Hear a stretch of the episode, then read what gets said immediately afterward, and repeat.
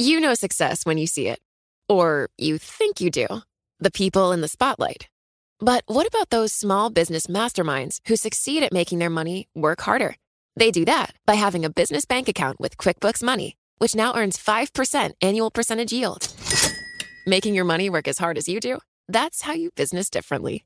Learn more about QuickBooks Money at quickbooks.com slash 5APY. Banking services provided by Green Dot Bank, member FDIC. Only funds and envelopes earn APY. APY can change at any time.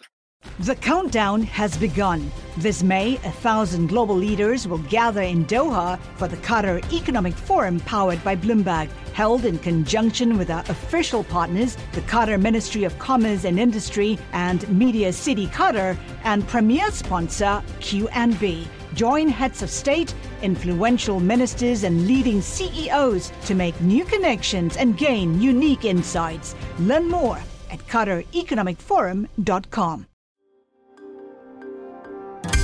Le entregamos todo lo que necesita saber para comenzar el día. Esto es Bloomberg Daybreak para los que escuchan en América Latina y el resto del mundo. Buenos días y bienvenidos a Bloomberg Daybreak América Latina. Es viernes 4 de agosto de 2023, soy Eduardo Thompson y estas son las noticias que marcan el día. Los futuros accionarios en Wall Street están en terreno positivo a la espera de las cifras de empleo más tarde en Estados Unidos. Las acciones han tenido una semana para el olvido y esto les permitiría reducir aunque sea un poco las pérdidas. Analistas prevén que las nóminas de empleo no agrícolas probablemente aumentaron en 200.000 en julio, un poco menos que en junio. Una cifra fuerte debiera convencer a más economistas que Estados Unidos evitará una recesión y debilitaría la demanda por bonos del Tesoro. Siguiendo con el mercado de bonos, JP Morgan dijo que la deuda intermedia de Estados Unidos parece algo barata, pero no es el momento de comprar. Por su parte, Bank of America dijo que sus clientes han estado vendiendo acciones en la última semana y aumentando exposición a bonos. Los países miembros de la OPEP más realizarán una conferencia online hoy en la que revisarán el estado de los mercados petroleros. Esto luego que Arabia Saudita y Rusia extendieron recortes de producción hasta septiembre. En noticias corporativas, las acciones de Apple caen esta mañana luego que la empresa informó débiles ventas de iPhone.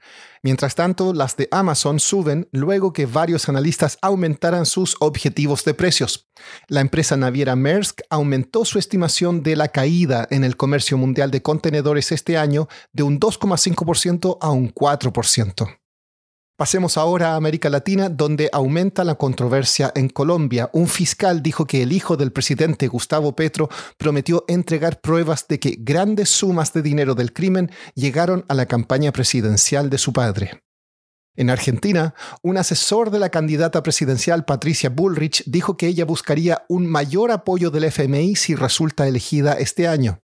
Y en Brasil, la petrolera estatal Petrobras anunció un recorte de sus dividendos, pero también dijo que recomprará acciones.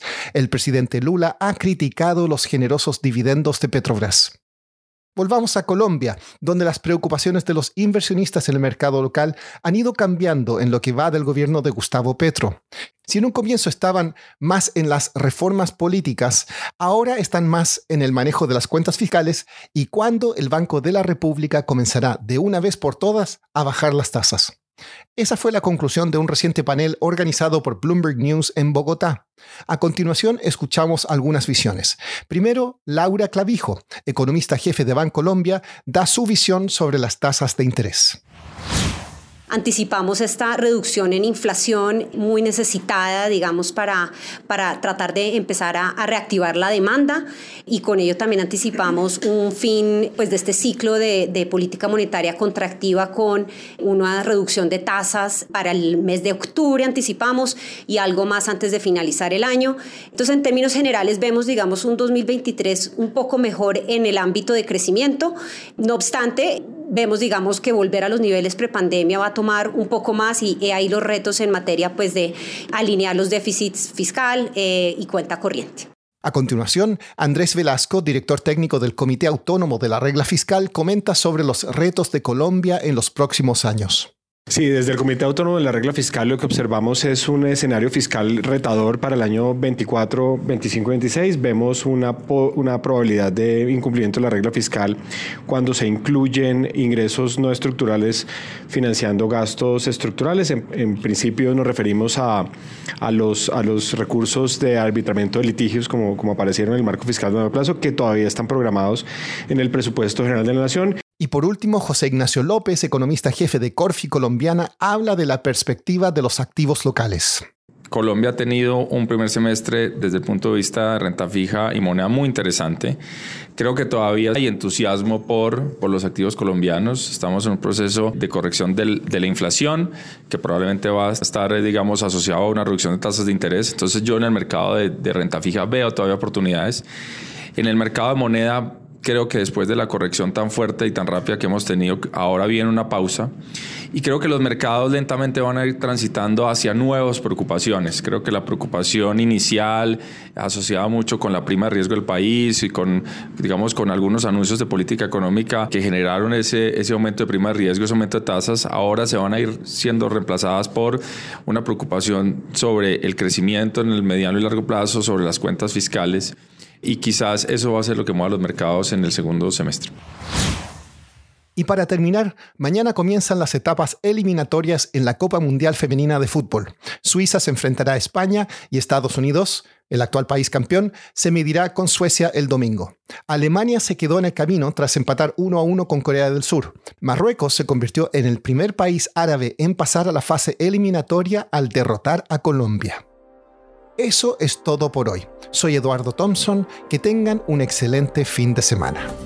Para conocer todas las noticias que necesita para comenzar el día, revise Daybreak en la app Bloomberg Professional, donde puede personalizar las noticias que desee recibir. También puede suscribirse a la versión solo audio en Spotify, Apple Podcasts o la plataforma de su preferencia. Eso es todo por hoy. Escuche de lunes a viernes Bloomberg Daybreak. You know, it can be hard to see the challenges that people we work with every day are going through. Invisible struggles like stress and burnout, caregiving for a loved one, or being misunderstood. But insight, awareness, and empathy will help us better see the issues they're dealing with. And that can make us and our companies healthier too. I'm Holly Robinson Pete. Join us on The Visibility Gap, a new podcast presented by Cigna Healthcare. Download it wherever you get your podcasts.